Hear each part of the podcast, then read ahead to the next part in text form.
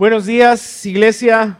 Es un gusto de verdad poder estar con ustedes de nuevo para continuar con nuestra serie en el libro de Génesis. Hoy podemos, si tiene una Biblia, abrirla en Génesis capítulo 20. Génesis capítulo 20. Y quiero iniciar con una pregunta. ¿Cuántos de ustedes se consideran ovejas del Señor? Levanten la mano. Levante la mano si usted se considera una oveja del Señor. Déjale ahí arriba. Ok. Ustedes sabían que una de las... Ya la pueden bajar, gracias. Ustedes sabían que una de las características de una oveja es que son sumamente tercas. ¿Cuántos dicen amén a eso? A eso, así me gusta. Somos una iglesia sincera, honesta. Así que Ah, hoy en Génesis capítulo 20 vemos precisamente eso. Alguien sumamente terco, una oveja sumamente necia. Y para poder darles una idea más gráfica de lo que vamos a hablar el día de hoy, voy a hacer algo que no me gusta hacer, pero que pues hoy creo que era un buen tiempo para hacerlo. Así que le voy a pedir que vea a la pantalla y puedan ver este corto video que va a aparecer ahí. ¿Cómo está esta oveja ahí trabada, estancada, revolcándose ahí en lo profundo de la tierra, del lodo probablemente, y está este hombre ahí tratando de sacarla? Y así es Jesús con nosotros, ¿no es cierto? Él viene, nos da su gracia y decimos gracias Señor Jesús por librarnos pero ahí voy yo de nuevo.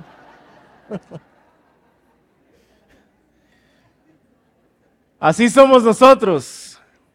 Amén, dice por ahí. En Génesis capítulo 20 vemos una vez más cómo Abraham regresa a sus pecados habituales. Cómo Abraham regresa a sus sendas antiguas, a sus caminos de pecado. Como Abraham una vez más deja de confiar en Dios al ver las circunstancias en las que está.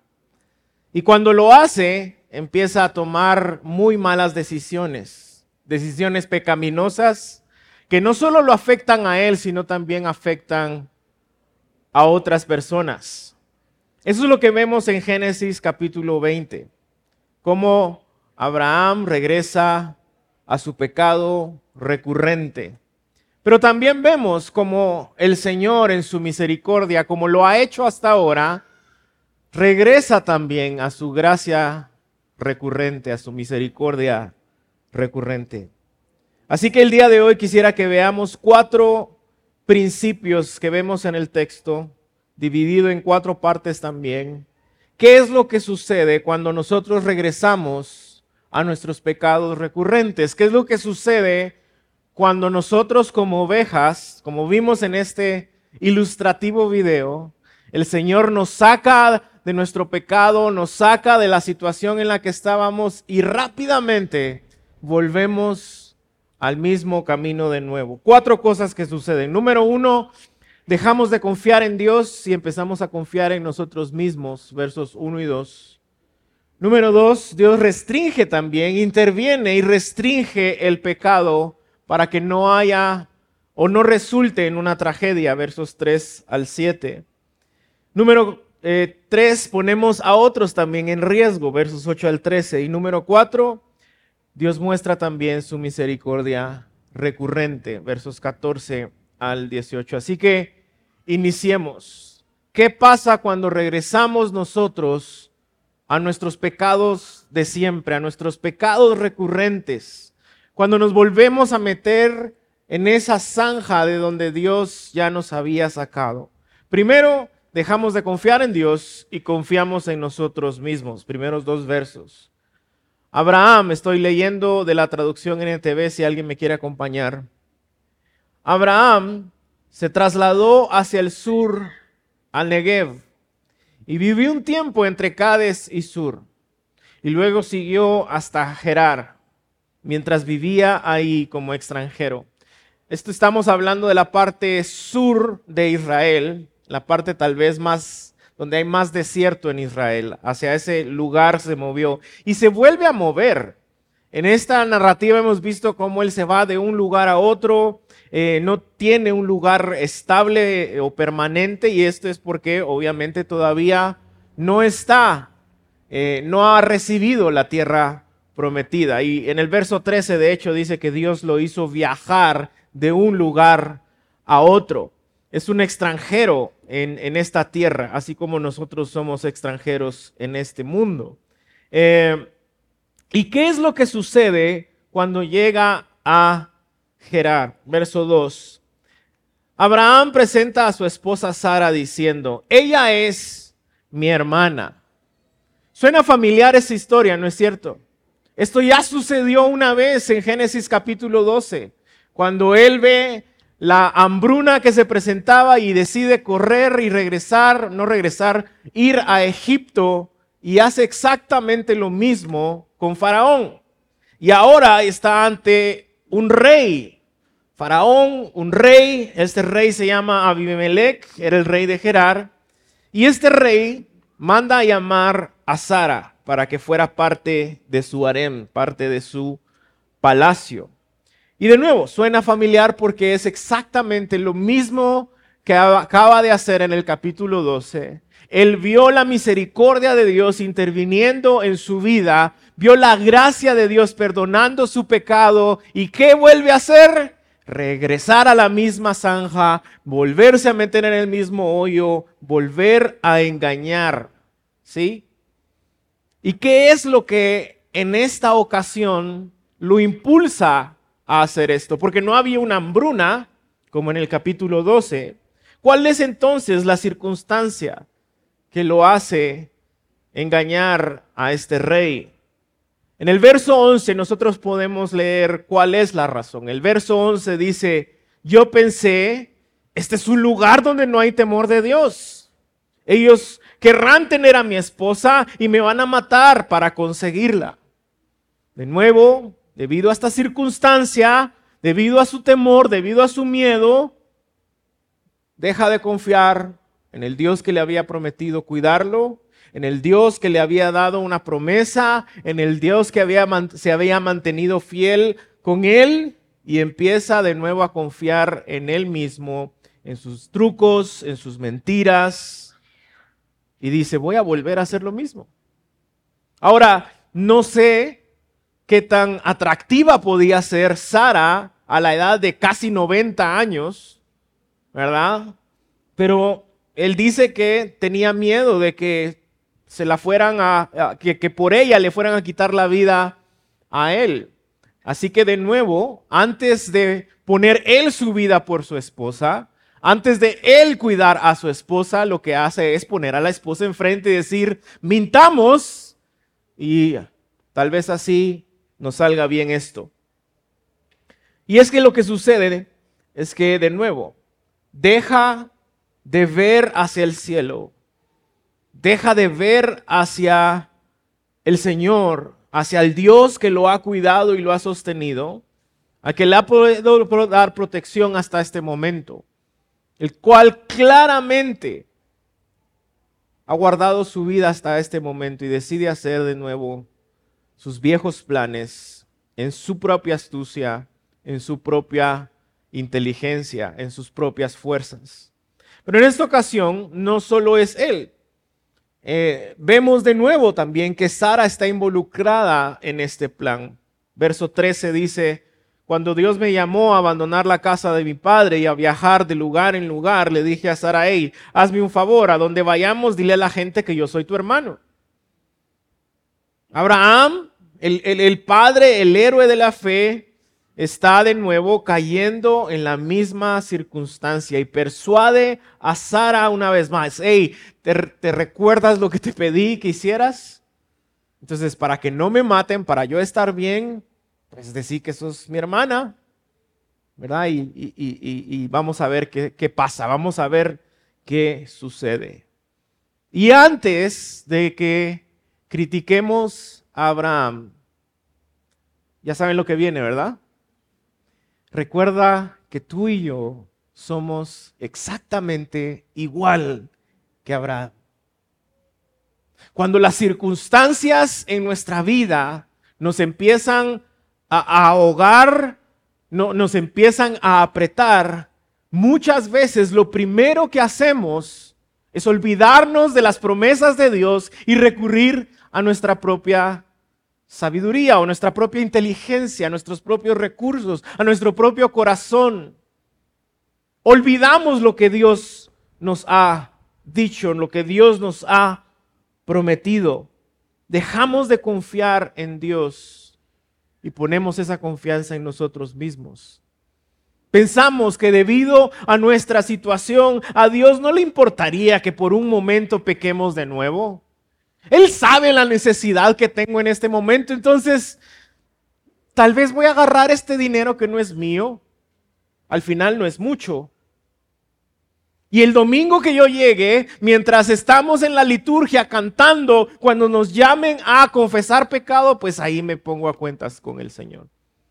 No creo que le importe al Señor tanto, al final es, es un pecadillo ahí. No, es, es tan grande como lo que está haciendo Abraham. Pensamos que al final nuestras circunstancias que empujan nuestro pecado pueden ser una excusa aceptable delante de Dios. Pero no es así. Lo que Abraham está haciendo de nuevo es triste, es lamentable, es vergonzoso. A.W. Pink lo expresa de la siguiente manera. Triste, en verdad, inexpresablemente triste fue la conducta de Abraham. No fue la caída de un discípulo joven e inexperto, sino el lapsus de quien durante mucho tiempo había recorrido el camino de la fe que aquí se muestra dispuesto a sacrificar el honor de su esposa y lo que es peor, renunciar a quien era la depositaria de todas las promesas de Dios. Él sabía que de ese vientre vendría la promesa de Dios, pero no le importa. Él quiere salvar su vida. Sigue diciendo A.W. Pink, lo que empeoró mucho el asunto para Abraham fue que no se trataba de ser sorprendido cometiendo una falta repentina. Fue la recurrencia de un viejo pecado. Hace mucho tiempo que había seguido el mismo proceder perverso en Egipto, donde se descubrió su duplicidad y donde fue desterrado en desgracia. Pero la experiencia no le sirvió de nada. ¿Cuántos pueden gritar amén? La experiencia no nos sirve de nada muchas veces. Sabemos a qué nos lleva ese pecado. Sabemos cuáles son las consecuencias de ese pecado. Hemos visto la mano de Dios intervenir en nuestra vida otorgándonos gracia y misericordia, perdonándonos, limpiándonos, sacándonos de ese hoyo. ¿Y qué es lo que hacemos? Como esta ovejita del video, segundos después vamos de cabeza de nuevo a lo mismo. Abraham volvió a su pecado recurrente. Ahora, en los versos 3 al 7 vemos algo hermoso y cómo Dios empieza a intervenir en esta historia de nuevo. Y como siempre he dicho, gracias a Dios que nosotros no somos Dios. Qué paciencia. Qué amor. Cualquiera de nosotros hubiera dicho, otra vez. Y muchas veces no es cierto que cuando oramos sentimos que Dios nos está diciendo exactamente eso. Otra vez, Oscar. Otra vez, en serio, venís con el mismo problema.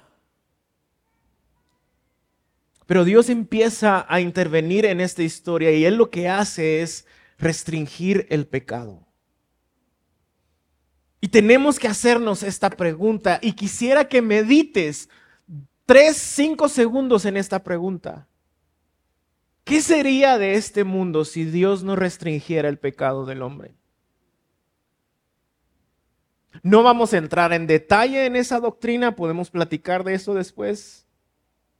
Pero el hombre no está en su total capacidad para pecar. Y vean cómo está el mundo. Porque ese sería el argumento de muchos, ¿no? Bueno, si Dios está restringiendo el mal, como que no le está funcionando porque mira cómo estamos.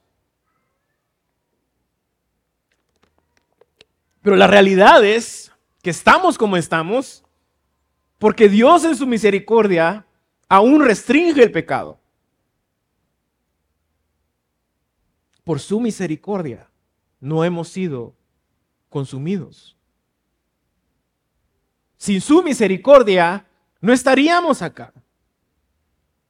Así que Dios restringe el pecado y Él lo está haciendo activamente, constantemente en el mundo. Y una de las vías o formas en las que Dios uh, restringe el pecado es mandando a su iglesia a ser la sal y luz del mundo. Hemos visto esto ya varias veces. ¿Qué es lo que hace la sal? La sal protege. Si ustedes agarran un pedazo de carne y le echan sal y lo ponen en la refrigeradora, ¿qué es lo que hace la sal? Evita, ¿sí? Que, que, las bacterias empiezan a esparcirse en la carne y que se consuma rápido. La sal protege, la sal cuida. Ahora, nosotros somos la sal del mundo, pero la sal con S mayúscula, la sal perfecta es Dios mismo. Es Dios quien primariamente está restringiendo la propagación del mal. Y eso es lo que vemos en estos versos. Como Dios, como lo ha hecho a cada momento de toda la historia, desde el inicio de Génesis, interviene en la historia para beneficio de sus hijos, evitando que esto termine en tragedia y que todos terminen consumidos por su justa y santa ira. Verso 3. Esa noche Dios se le apareció a Abimelech en un sueño y le dijo, eres hombre muerto. Ahora, Dios no se nos va a aparecer a nosotros de esa manera como se aparecía en el Antiguo Testamento. Pero solo imaginen que Dios se aparezca delante de nosotros y nos diga, Oscar, eres hombre muerto. Qué palabras tan fuertes, ¿no es cierto? Y eso es lo que muchos dicen, y de hecho estaba leyendo algunos artículos de lo que muchos critican. Ay, el Dios de la ira en el Antiguo Testamento y el de la gracia en el Nuevo Testamento. No, hemos visto su gracia en el Antiguo Testamento. Pero estas palabras fuertes tienen una razón. Y es que imaginen qué sucedería si Abimelech se acuesta con la que debería de dar a luz a Isaac, al hijo de la promesa. ¿Qué pasaría con la promesa de Dios? La, advertencia es fuerte porque las consecuencias son fuertes. Y muchas veces no nos gusta escuchar esas advertencias fuertes de Dios. Nos incomoda. No, no queremos. Pero la razón es, muchas veces es una palabra fuerte porque las consecuencias pueden llegar a ser igual de fuertes eres hombre muerto porque esa mujer que has tomado ya está casada. No debía de tomar una mujer casada, no podía hacerlo. Así que Dios lo reprende por su pecado, pero era un pecado involuntario. Esa promesa, eh, eh, eh, lo que Dios había dicho, Abimelech no lo sabía, en primer lugar. Y en segundo lugar, él no sabía que estaba casada. Según él eran hermanos. Y eso es lo que procede a hacer Abimelech, alegando su inocencia por ignorancia. Verso 4. Sin, embargo, Abimelech todavía no había dormido con ella, así que dijo, Señor, ¿destruirás a una nación inocente? Ojo, no es solo Abimelech el que está en peligro debido a este pecado, es toda una nación. ¿Acaso no me dijo Abraham, ella es mi hermana? Y ella misma lo confirmó y dijo, sí, él es mi hermano. Yo he actuado con total inocencia, mis manos están limpias. E, ellos me engañaron, por ende, pues yo actué en ignorancia y es más, ni siquiera la he tocado. Y eso es cierto. Sin embargo, la ignorancia de la ley no nos exime. No es excusa para el pecado. A Dios no le basta con que se, se haya llevado a esta mujer eh, en ignorancia, sin saberlo. Él sabía que no debía tocar a una mujer que estaba casada. Y es acá donde la soberanía de Dios refrena, restringe las consecuencias desastrosas que puede traer el pecado. Verso 6, en el sueño Dios le respondió, sí, yo sé que tú eres inocente, por eso no permití que pecaras contra mí ni dejé que la tocaras. Es decir, él no la tocó porque Dios no permitió que la tocara. Dios restringiendo el mal. Dios restringiendo el pecado. Es hermoso leer esto.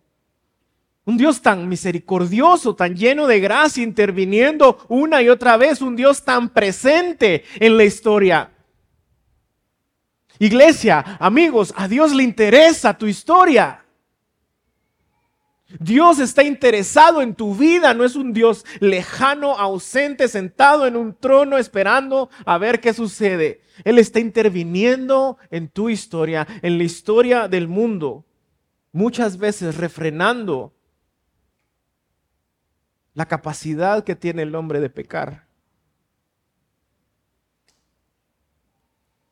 Dios advierte y detiene el pecado antes de que pueda crecer al punto de llegar a ser una transgresión irremediable.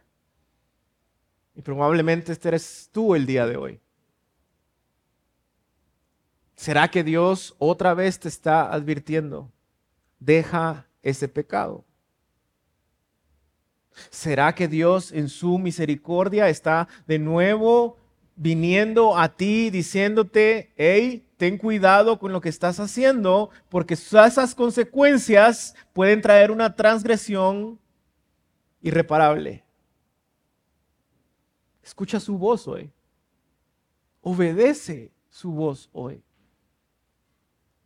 Eso es lo que acaba de suceder con Sodoma y Gomorra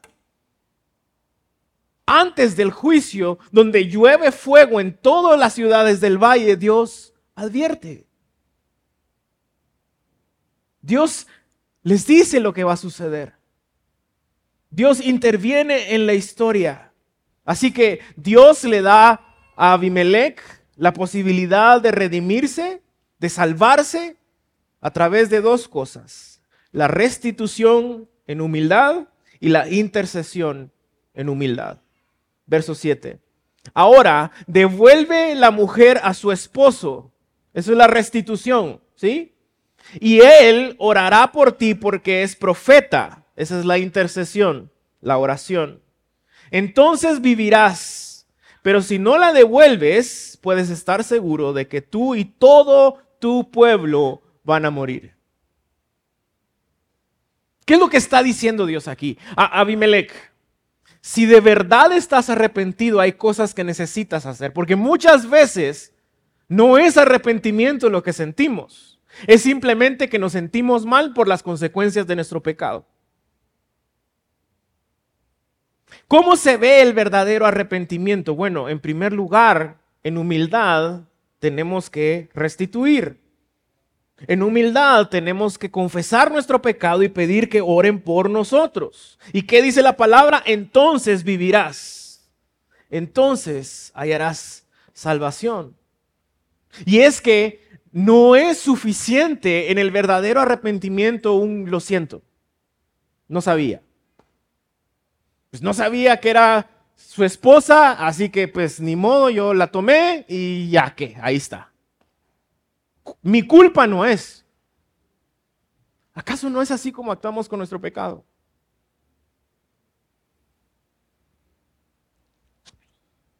Algunas, de nuevo, de las evidencias del verdadero arrepentimiento es la confesión. Sí, sí, sí, Señor. Yo lo hice. Sí, hermanos, yo lo hice. La humildad. Hey, perdóname, puedes por favor orar por mí. Quiero confesar mi pecado a Dios. Y la restitución. Hay algo que se tiene que hacer. Dígame qué tengo que hacer para mostrar que estoy verdaderamente arrepentido. Y muchos de nosotros, de nuevo, queremos actuar simplemente sintiéndonos mal e ignorando los pasos de, una de un verdadero arrepentimiento, especialmente la restitución. La restitución es algo que hemos olvidado por completo. Bueno, sí robé unos quetzales ahí para el almuerzo. Lo siento. No, no, no, no, no. Ve, confiesa, sé humilde, y restituye, aquí está lo que robé y de hecho te traigo algo más. Perdóname por favor. ¿Qué más puedo hacer? ¿Qué más necesito hacer para probarte a ti y a Dios que verdaderamente estoy arrepentido? Esposos, esposas, escuchen esto. Una y otra vez en consejerías matrimoniales, lo que más cuesta es que ambos puedan llegar a este punto, de decir, ¿qué necesitas que yo haga para que creas que estoy arrepentido? Y es que a Dios, si algo empezamos a ver también cuando Dios restringe el pecado en esta historia, es que a Dios le interesan nuestras relaciones. Así que, si no lo hacemos de esta manera, es como que si estuviéramos escuchando a Dios diciendo, hey, eres hombre muerto.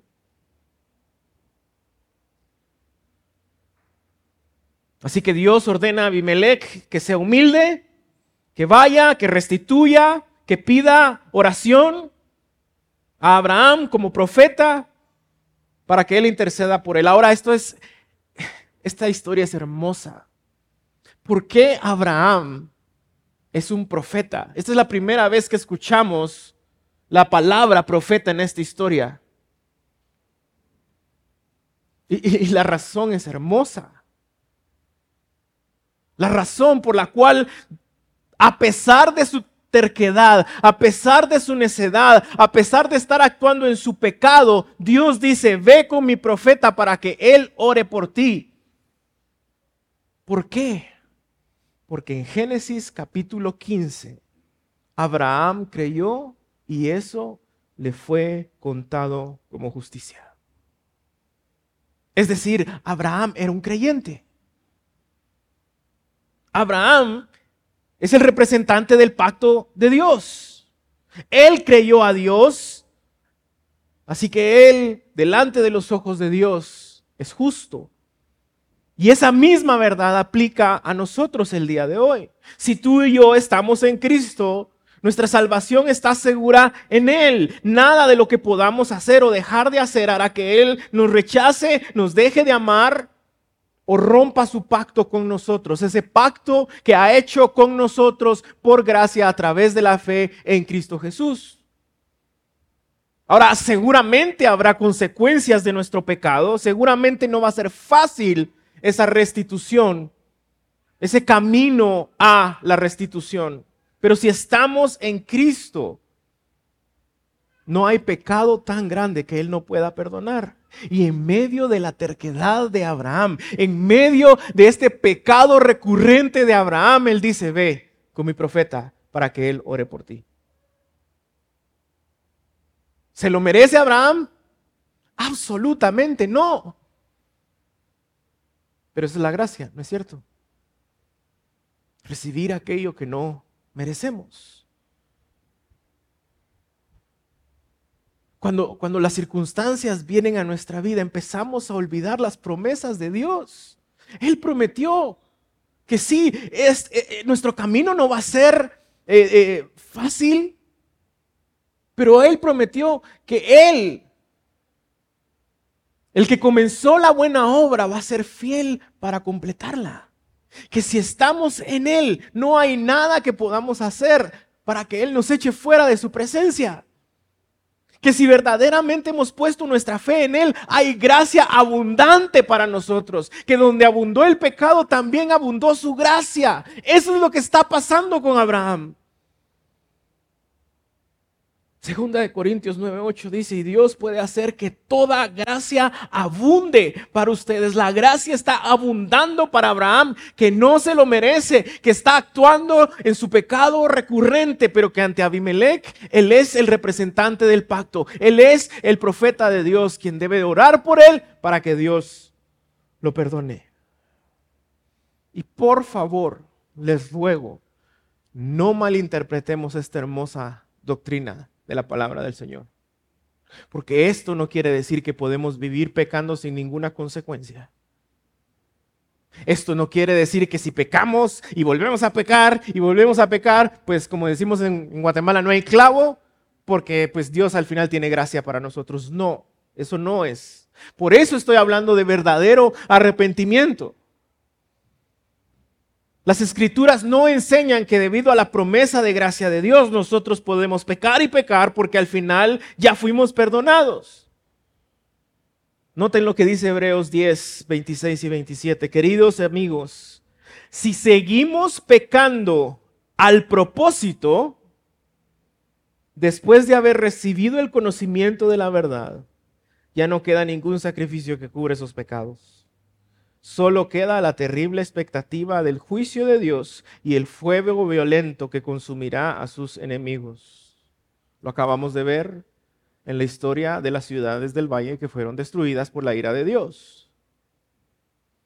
Abimelech tiene que escuchar a Dios, tiene que ser humilde, arrepentirse de verdad, buscar al profeta de Dios, confesar, restituir verdadero arrepentimiento, no solo sentirme mal por lo que hice. Hay una enorme diferencia. En su gracia, Dios entonces restringe el pecado para que no haya muerte ni destrucción, para dar oportunidad para que el incrédulo crea y para que sus hijos se arrepientan. Número tres, cuando nosotros regresamos a nuestros pecados recurrentes, ponemos en riesgo a otros. Versos 8 al 13. Abimelech se levantó muy de mañana, llamó a todos sus siervos y relató todas estas cosas a oídos de ellos. Y los hombres se atemorizaron en gran manera. Pues claro, si les dijo, eres hombre muerto. Dios mismo se me apareció. Y vean la urgencia, la obediencia de alguien que cree en Dios. Primera orden del día, yo voy a arreglar este asunto, no le voy a dar más vuelta y voy a obedecer lo que Dios me dijo. Luego llama a Abraham y le pregunta, ¿y entonces? ¿Qué, onda? ¿Qué, ¿Qué nos has hecho? Preguntó. ¿Qué delito he cometido que merezca un trato como este? que nos haces culpables a mí, a mi reino. Mira, mira lo que me puede suceder por la mentira que acabas de decir.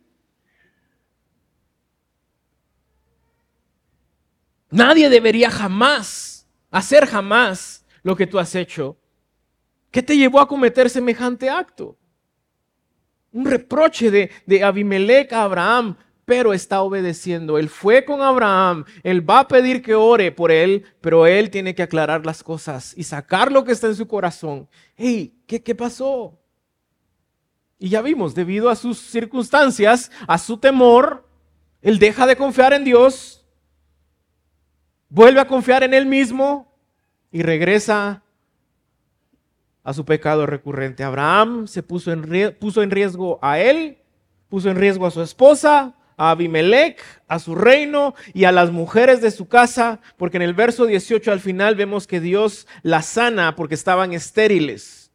Y probablemente es una enfermedad que Dios mandó para evitar de nuevo, para refrenar el pecado y que el pecado no se esparciera. Tu pecado no solo te afecta a ti, afecta a tu familia, a tu esposa, a tus hijos.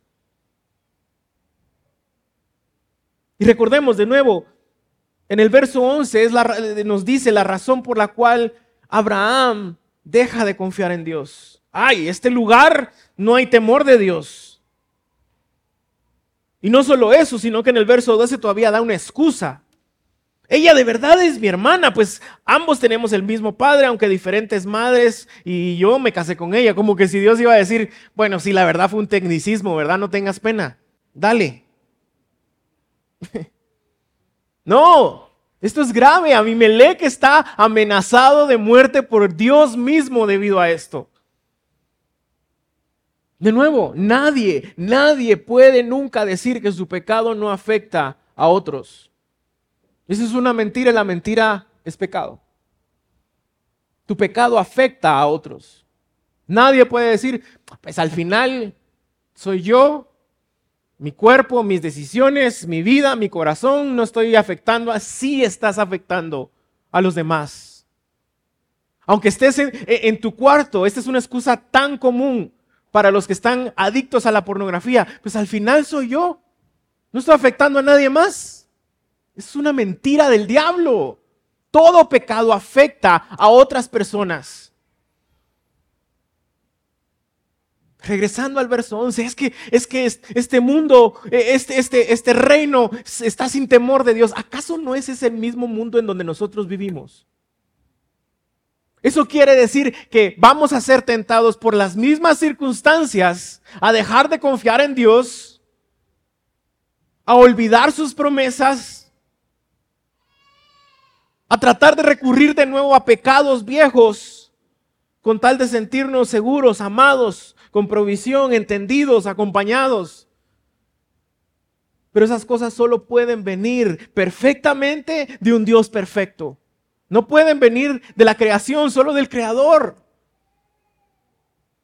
No te puedes sentir seguro, amado, con provisión, entendido, acompañado buscando las cosas de este mundo, regresando peor aún a tu pecado.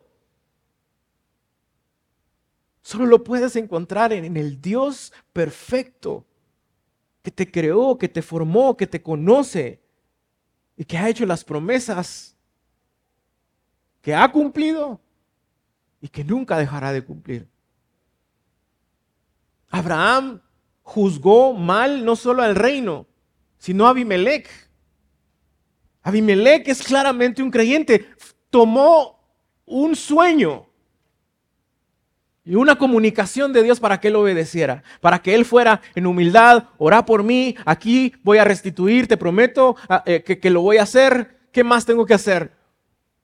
Pero no solo eso, peor aún, Abraham juzgó mal a Dios, a su poder y su voluntad soberana para proveerle, mantenerlo a salvo, amarlo, protegerlo como Él había prometido.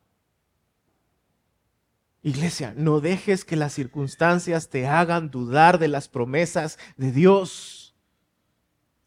Dios lo prometió, Él lo va a hacer. Deja de regresar a tus hábitos, a tus malos hábitos, a tu pecado, a las cosas que no le agradan a Dios para tratar de conseguir las cosas que tú crees que necesitas. Cuando lo que tú necesitas es a Dios. No necesitamos cambio de circunstancias, necesitamos cambio de corazón, decía Pastor Emanuel la semana pasada. En medio de cualquier circunstancia, recuérdale estas hermosas verdades a tu alma, las verdades de la palabra. No te dejaré, no te desampararé, yo soy tu provisión. Ven a mí, vengan a mí los que están trabajados y cansados, yo los haré descansar. Yo soy tu escudo, yo soy tu castillo fuerte, yo soy tu buen pastor. Deja de poner tus ojos en el mundo, voltea a ver a Cristo. Recuérdale a tu alma estas verdades también. Cuando, cuando cantas, levanta tus manos y dice, yo canto en la victoria de la cruz. Yo confío en sus promesas. Tú eres más grande de lo que yo puedo imaginar. No dejes que las circunstancias nublen tu entendimiento de quién es Dios y de lo que Él ha prometido a sus hijos.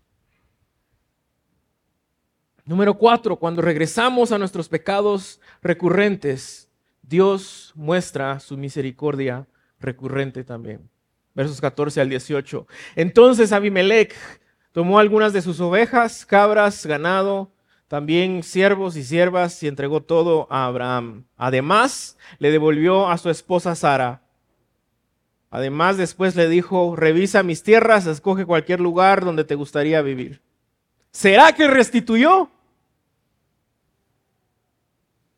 Con creces, obediente a la palabra de Dios. ¿Le suena familiar a la historia de Génesis 12? Es exactamente lo mismo, solo que en este momento no es expulsado de la tierra, sino que el mismo rey de esa tierra le dice ahí, ¿dónde querés vivir? ¿Qué te gustaría? ¿Se lo merece Abraham? Gracia recurrente, misericordia recurrente. Después le dijo eh, a Sara, mira, no sé si está siendo sarcástico, yo creo que sí, Ahí le entrego a tu hermano, ¿verdad? Mil piezas de plata, que esto es un dineral, era un dineral, ¿verdad? En presencia de todos estos testigos. Hay testigos de mi cambio. Estoy restituyendo, estoy obedeciendo, vengo a ti en humildad y hay testigos para compensarte por cualquier daño que pueda haberte causado. Está la restitución de nuevo. Esto resolverá todo reclamo contra mí y tu reputación quedará limpia. Entonces Abraham oró a Dios. ¿Se imaginan esa oración? ¿Se imaginan cómo pudo acercarse Abraham a orar a Dios? Porque tenía que obedecer. Pero había vergüenza o no. Se sentía desnudo, con vergüenza. ¿Y qué es lo que hace Dios en Génesis 3, cuando el hombre se siente desnudo y con vergüenza, le da gracia, derrama sangre y lo cubre y lo tapa para que no haya vergüenza. Abraham es el representante de su pacto, es su hijo, no hay nada que él pueda hacer que rompa ese pacto. Oró a Dios entonces y Dios sanó a Abimelech, a su esposa, a sus siervas, para que pudieran tener hijos. Pues el Señor había hecho que todas las mujeres quedaran estériles debido a lo que pasó con Sara, la esposa de Abraham. Restauración, salvación, sanidad. Las relaciones se sanan. A Dios le importa tus relaciones.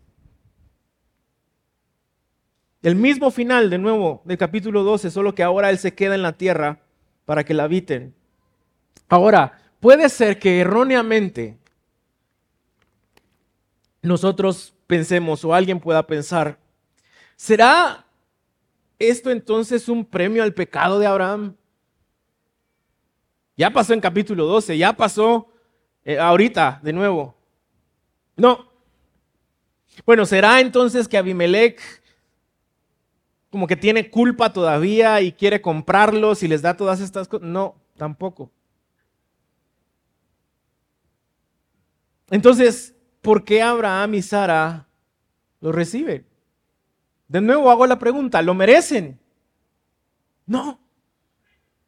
Todo, absolutamente todo lo que tú tienes, el hecho de que tú estés respirando en este momento es gracia de Dios porque no lo mereces.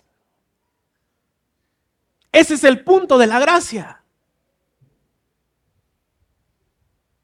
por su bondad y su misericordia no hemos sido consumidos. ¿Por qué entonces, a pesar de su pecado, pareciera ser que salen en victoria? Porque están en Cristo. Porque están en un pacto con el Dios de pactos. Vean lo que dice Kay Matthews. En contraste con el engaño egoísta de Abraham, la generosidad de Abimelech es para honrar a Dios y su relación con Él. No era para quedar bien con ellos. No era para comprarles y vaya, no digan nada, pues miren, aquí les voy a dar todo esto, pero calladitos. No, era porque él era creyente de verdad. Él obedeció, él fue, se arrepintió verdaderamente, quería honrar a Dios y está restituyendo. No fue porque se sintiera culpable. Y es también a pesar de que Abraham de nuevo había pecado, el motivo es, él está movido, perdón, por la gracia de Dios que actúa en él de manera digna de un profeta, arrepentido, obedeciendo a Dios y orando por Abimelech. Esa es la gracia de Dios. Si, si, te sientes avergonzado porque somos como esa ovejita que Dios la saca y en el ratito volvemos a caer, hay gracia hoy. Si tú estás en Cristo, hay gracia hoy. Dios amenazó de muerte a Abimelech debido a su pecado. Pero cumplió esa amenaza en Cristo.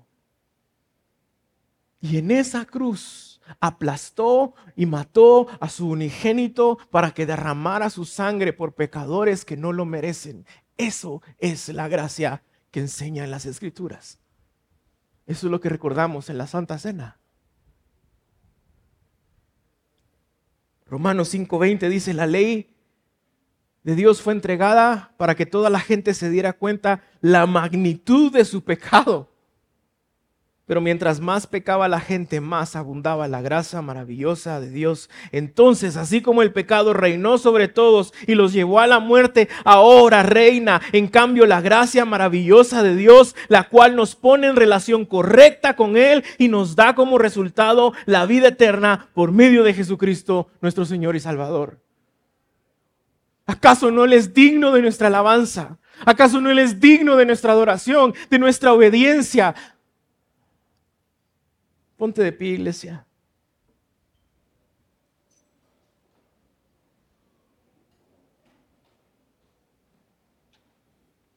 Y antes de participar de la Santa Cena, el equipo puede pasar, por favor, a repartir los elementos. Te invito, como siempre, a que medites en tu corazón.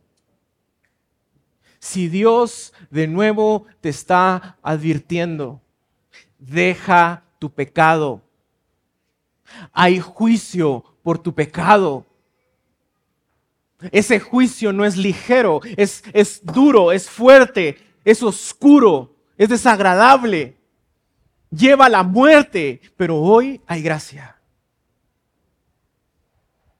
Hoy los brazos del Padre están abiertos para que tú corras a Él, para que tú te arrepientas. Pero ojo, no confundas el sentirte mal con arrepentimiento bíblico. Porque muchos han terminado en la muerte espiritual, alejados de Dios, porque confunden el sentirse mal por lo que hicieron, el sentirse mal por las consecuencias que tienen que pagar, con un arrepentimiento bíblico. Abimelech fue, confesó su pecado, restituyó, fue humilde, dejó que el profeta orara por él para pedir perdón. Así que si tú tienes que pedir perdón hoy, por favor, hazlo. Si tú tienes que, que llamar a alguien hoy para restituir, hazlo. Si tú tienes que pedirle perdón hoy a tu esposo, a tu esposa, hazlo. A tus hijos, hazlo. A, tus, a tu familia, hazlo. Arrepiéntete, por favor, porque el juicio de Dios viene. Y solo aquellos que estemos en pacto, arrepentidos, caminando en obediencia, vamos a poder disfrutar la gracia de Dios para siempre. Porque yo recibí del Señor lo mismo que les he enseñado el Señor Jesús la noche que fue entregado tomó pan y después de dar gracias lo partió y dijo, este es mi cuerpo que es para ustedes. Su cuerpo fue partido por ti. Su cuerpo fue molido por tus pecados. Dios lo trató a él como debió de tratarte a ti. Corre a su gracia corre a su perdón hoy. Recuerda lo que estamos haciendo. Celebra lo que estamos haciendo. Hagan esto en memoria de mí. Pueden participar del pan, iglesia.